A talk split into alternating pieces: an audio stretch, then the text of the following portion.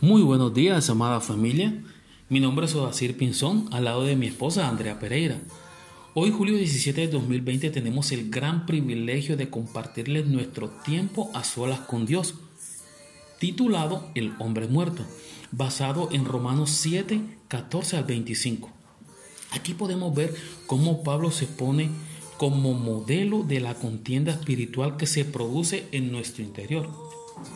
Estamos a punto de ver a un hombre en una lucha titánica por convertirse en el hombre que debería ser, con esfuerzos desesperados y sinceros por extender los límites de, su estoicismo, pero acabará reconociendo su lamentable verdad.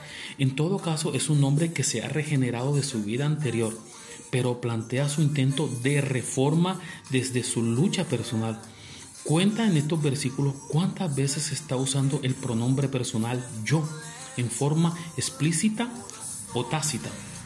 La riqueza de la vida cristiana es que crea un nuevo carácter por un nuevo nacimiento. Los principios de la vida victoriosa nos enseñan que una persona victoriosa es aquella que vive en su nuevo carácter.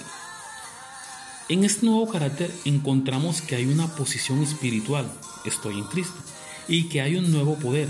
Cristo mora en nosotros. Pablo finalmente reconoce que la ley no le ayudó y que su yo no le ayudó. Reconoce que Jesucristo produjo el cambio maravilloso y que su vida ha sido transformada. Sí, en la nueva vida hay poder ilimitado y paz infinita. No hay enemigo que pueda derrotarnos. La clave está en permanecer en Cristo. Amados, no somos perfectos, pues somos seres humanos, pero hemos sido salvos y libres para buscar esa constante comunión con nuestro Padre. Vivimos en una lucha eterna entre el bien y el mal, pero es allí donde logramos someter nuestra vieja naturaleza. De lo contrario, esta dominaría siempre.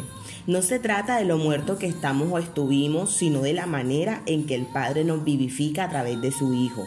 Ese nuevo carácter del que habla Pablo nos hace entender que no podemos vivir sin estar expuestos al pecado, sino que siempre tendremos la posibilidad de escoger hacer el bien por encima de todo. Este es nuestro verdadero carácter. Ahora que ya sabemos que esta lucha es real y que la vivimos a diario, empecemos a preguntarnos, ¿está muriendo mi yo para que el carácter de Cristo sea reflejado en mi diario vivir? ¿Estoy realmente permaneciendo en Cristo? Familia, muchas bendiciones en este día maravilloso. Que Dios esté siempre con ustedes y que los ayude en esta lucha, pues es del diario vivir. Feliz día.